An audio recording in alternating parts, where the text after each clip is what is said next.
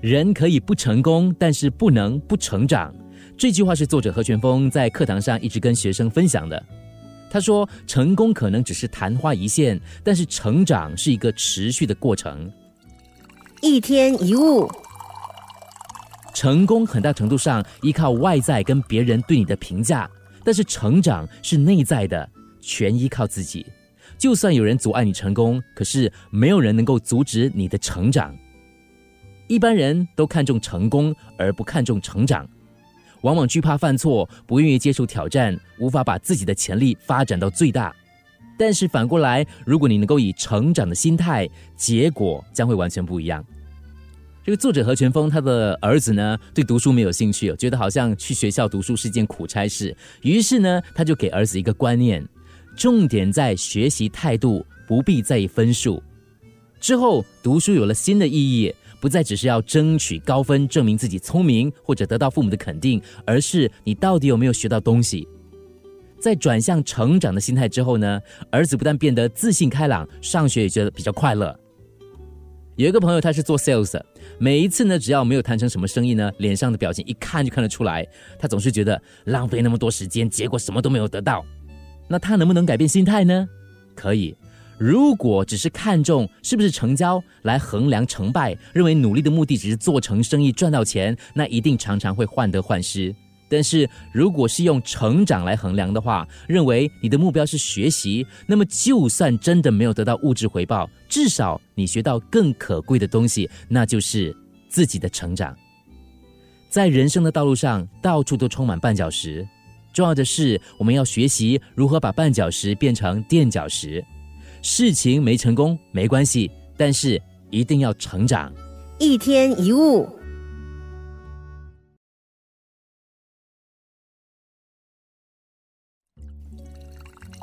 一天一物。马克吐温说过一句好话可以让我快乐三个月，但是如果不是好话，是批评的话，会不会也让你生气三个月呢？这是我们长久以来的问题，老是被人家左右。如果有人问你为什么你不高兴，通常你会以类似的句子来回答。有人说我坏话，他的态度让我觉得不爽不舒服。相反的，如果有人问你为什么这么开心，你的答案是我的朋友对我很好嘞，他说他很喜欢我，他称赞我嘞。你注意到了吗？上面的每句话隐含的讯息都是别人决定了你的心情，但别人怎么会有这么大的力量呢？他们甚至不晓得这件事。为什么你却被影响？关键在你自己。不论你做什么或不去做什么，你都不可能使别人快乐或痛苦。这是一个非常重要的观念。你也不可能因为别人做了什么而生气，除非你让他影响你，而使你自己生气。所以，当有人告诉我这个人哦对我做了这件事，这件事对我产生种种影响，还有哦他跟我说了什么话，这些话让我怎样怎样怎样，我就会反问：你为什么要让自己受影响呢？想象一下，这个时候你正跟着车队前往海边度假，一整排车子哈，前面突然有辆车的这个驾驶者呢改变主意，他决定掉头回家了。你会跟着这辆车回家，然后再为此抱怨，还是你跟随着整个车队，跟着领队，最后到达海滩并享受美好时光呢？当然，你会跟随领队，跟着其他的车队。你的心情也应该这样，要跟随自己内心的快乐走，而不是。被人左右，一天一物。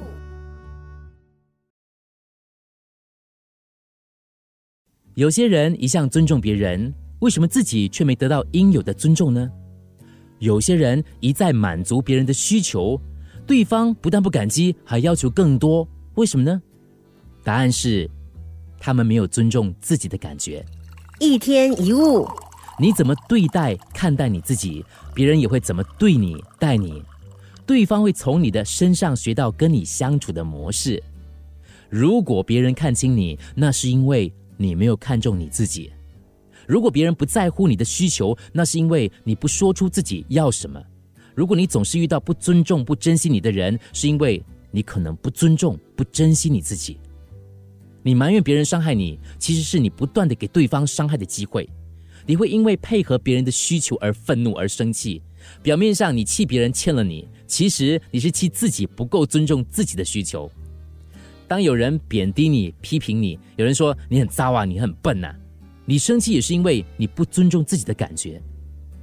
想想看，如果有人说你很累嘞，可是你本身不觉得累哦，但是有更多的人说你真的看起来很累，你会怎么样呢？如果你本来是神采奕奕的，你这时候会开始怀疑：我真的很累吗？会吗？可能会，但你应该不要。为什么？因为别人的感觉并不是你的感觉。你生气是太过专注对方的感觉，而忘了自己的。那这是为什么说生气是低自尊的表现？有这样的一个说法。自尊就是尊重你自己的感觉，因为只有你知道自己内心深处的感受。人先要自尊自重，才能赢得人家对你的重视跟尊重。一天一物，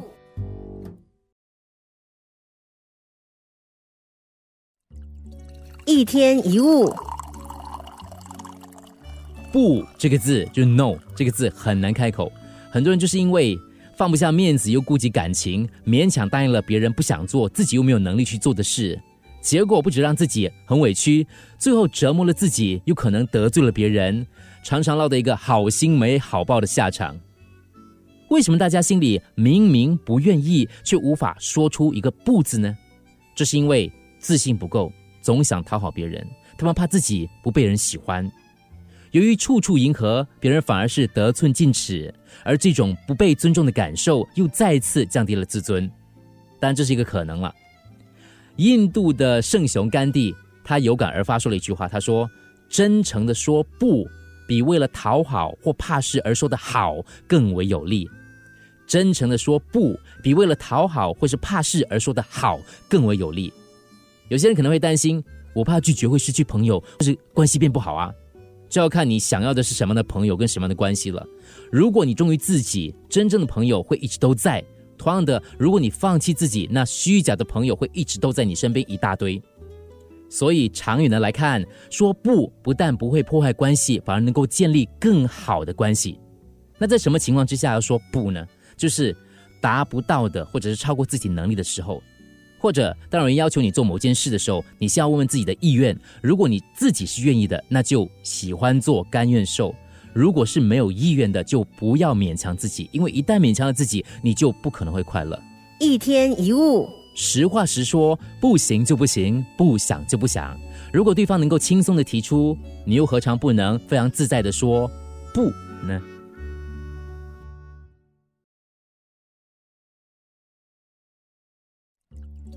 一天一物。读过一个埃及的故事，讲的是一个年轻的埃及的工头，他负责督导一座法老金字塔的铺地基的工程。这工头呢，在大太阳底下监工，他负责纠正事情做不好的地方。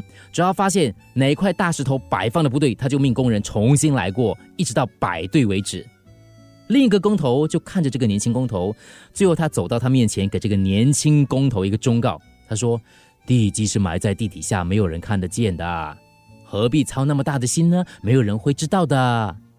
年轻工头就回答了：“我自己会知道。”然后他继续工作。很多人常以为自己做了什么，别人都不知道，其实那只是自以为而已。当你以为没有人认识你的时候，我见过你在巴士上装睡，不想让座，我于是知道你是昧着良心的人。当你以为在背后对人说长道短，对方不会知道，我于是知道你也可能在背后对我说三道四。当你以为偷工减料，外行人看不出来，其实很多黑心商人害人害己的报道，我们都看到。我于是明白，不是看不出来，只是时间早晚。我们做任何事，就要当做有一双眼睛在看着我们。如果你在别人面前不会做的事，在背后就不应该这么做。我们在人前人后都应该保有相同的品格，即使别人不知道你做什么，但你自己总知道吧。一天一物。